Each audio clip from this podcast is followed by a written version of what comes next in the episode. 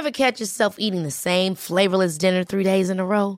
Dreaming of something better? Well, HelloFresh is your guilt-free dream come true, baby. It's me, Kiki Palmer. Let's wake up those taste buds with hot, juicy pecan-crusted chicken or garlic butter shrimp scampi. Mm. Hello Fresh. Stop dreaming of all the delicious possibilities and dig in at HelloFresh.com. Let's get this dinner party started.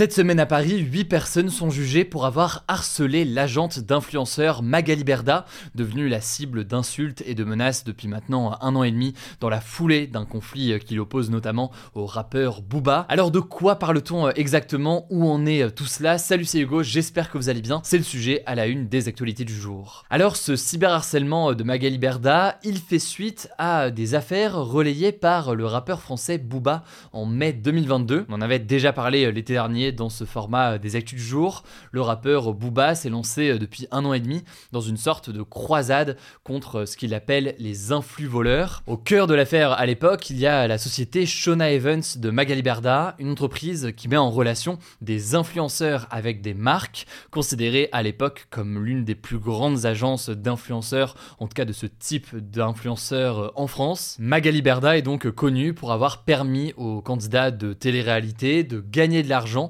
grâce au placement de produits qu'il pouvait donc effectuer sur les réseaux sociaux. Sauf que, vous le savez très probablement, en tout cas on en a beaucoup parlé, Booba ainsi qu'un certain nombre d'autres personnes accusent beaucoup de ces candidats de télé-réalité d'arnaquer leurs abonnés, souvent jeunes, en vendant des produits de mauvaise qualité, dangereux, en faisant aussi euh, la promotion de services financiers risqués, mais aussi parfois en faisant euh, la promotion d'arnaques totales. De nombreux internautes se sont euh, d'ailleurs plaints de ne jamais recevoir certains produits commandés sur des sites qui avaient été euh, mis en avant par des candidats de télé-réalité dans le cadre de partenariats. A noter d'ailleurs que sur ce sujet-là, le rappeur a de son côté euh, déposé plainte contre X pour pratiques commerciales trompeuses et escroqueries en bande organisée, ce qui a mené à l'ouverture euh, d'une enquête préliminaire en septembre 2022. Mais alors, qu'est-ce qu'il s'est dit à ce procès et de quoi sont accusées concrètement ces personnes? Je le disais, ces personnes sont donc poursuivies pour cyberharcèlement contre Magali Berda dans la foulée donc de ces accusations contre Shona Evans. Le cyberharcèlement, c'est considéré comme un délit depuis 2014. Il est défini, je cite, comme un acte agressif intentionnel perpétré par un individu ou un groupe d'individus au moyen de formes de communication électronique. En l'occurrence ici donc c'est euh, surtout euh, les réseaux sociaux, sachant que les personnes condamnées pour euh, cyberharcèlement risquent jusqu'à deux ans de prison et 30 000 euros d'amende. Il faut savoir que cette étape du procès dont on parle cette semaine, elle intervient cinq jours après la fin du premier procès, un premier procès au cours duquel 13 personnes ont déjà été jugées pour cyberharcèlement contre Magali Berda. La justice a requis des peines de prison contre toutes les personnes accusées. La peine la plus lourde, c'est une peine de 1 an de prison, dont 6 mois avec sursis. Elle a été requise contre un homme de 32 ans qui a envoyé un message antisémite violent à Magali Berda. Au total, 28 personnes vont être jugées dans cette affaire, 26 hommes et 2 femmes. Alors attention, là quand on parle de peines requises, ça ne veut pas dire qu'elles vont être condamnées effectivement à ces peines-là.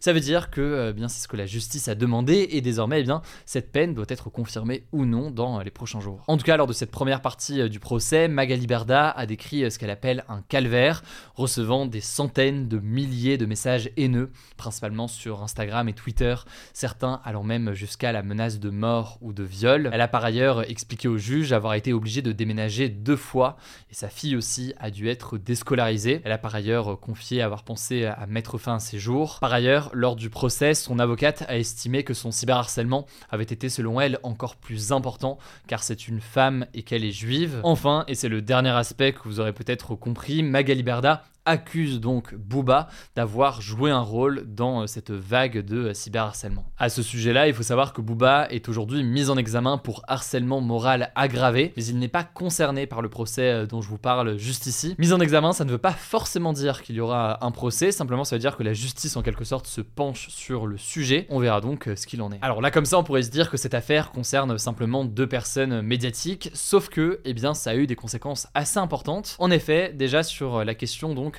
des influx voleurs comme ils sont définis par Booba, eh bien le gouvernement a décidé de prendre le sujet des dérives des influenceurs au sérieux, à tel point qu'une loi régulant les pratiques des influenceurs a été adoptée au mois de juin. On en avait parlé là aussi dans les actus du jour. Et d'ailleurs, le ministre de l'économie Bruno Le Maire était même allé jusqu'à déclarer, je cite, que Booba avait raison sur la question justement de ces dérives d'influenceurs. Par ailleurs, on peut noter que depuis ces accusations, eh bien, l'entreprise de Magali Berda, Shona Evans, est en très grande difficulté. De nombreux influenceurs ont quitté euh, l'agence. Beaucoup de marques aussi ne veulent plus être associées à ce genre d'influenceurs. Fin 2022, on peut noter que le chiffre d'affaires de l'entreprise avait été euh, divisé par 3. Et on peut aussi noter que le groupe Banijay, actionnaire de Shona Evans, s'est retiré de la société. Parallèlement à ça, de façon assez intéressante, on peut noter que beaucoup de candidats de télé-réalité ont confié sur les réseaux sociaux avoir remarqué une baisse du nombre de placements de produits qu'on leur proposait, mais aussi une baisse des tarifs de ces placements de produits. Ça peut s'expliquer donc par le fait que certaines marques eh ne souhaitent plus être associées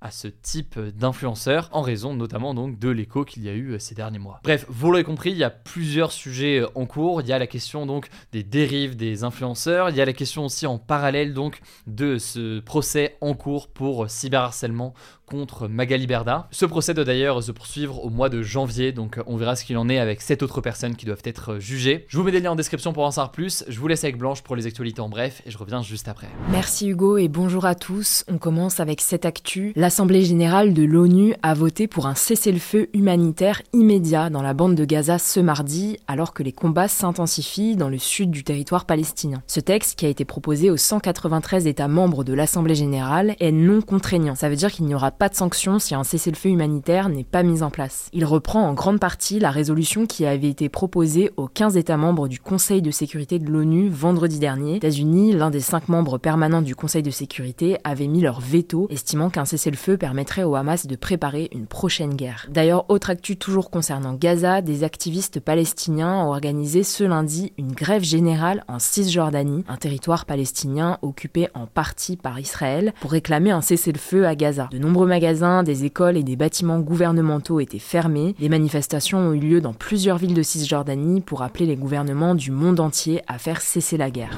Deuxième actu en France, le ministre de Gérald Darmanin a présenté sa démission ce lundi, mais Emmanuel Macron l'a refusé. En fait, on en parlait hier, le projet de loi immigration, qui est porté par Gérald Darmanin, devait être examiné à l'Assemblée nationale ce lundi, mais les députés ont refusé d'étudier ce projet de loi et ont donc voté une motion de rejet. Ça n'était pas arrivé depuis 1998. Concrètement, 270 députés ont voté pour cette motion de rejet déposée par les écologistes et 265 ont voté contre. C'est donc un coup dur pour le gouvernement. Face à ça, Emmanuel Macron a réuni ce mardi matin plusieurs ministres pour discuter de l'avenir du texte. Finalement, le gouvernement a choisi de soumettre le texte à une commission mixte paritaire composée de 7 députés et de 7 sénateurs. Ils seront donc chargés de trouver un compromis sur le texte. On vous tiendra au courant. Troisième actu, rapidement, 10 départements français ont été placés en vigilance orange pour crues ou pluie inondation ce mardi dans l'ouest et l'est de la France. Cette situation devrait durer au moins jusqu'à mercredi midi pour la plupart des départements. Les départements concernés par ces deux vigilances sont la Corrèze, le Lot, la Dordogne, la Charente-Maritime, la Charente, la Gironde, les Deux-Sèvres, la Savoie et la Haute-Savoie. L'Isère est placée uniquement en vigilance orange crue. Quatrième actu, plus de 157 000 espèces animales et végétales sont désormais menacées. C'est ce que révèle la nouvelle liste de l'Union internationale pour la conservation de la nature dévoilée à la COP28 à Dubaï. Parmi les espèces menacées, on retrouve par exemple le saumon atlantique, dont la population mondiale a chuté de 23% en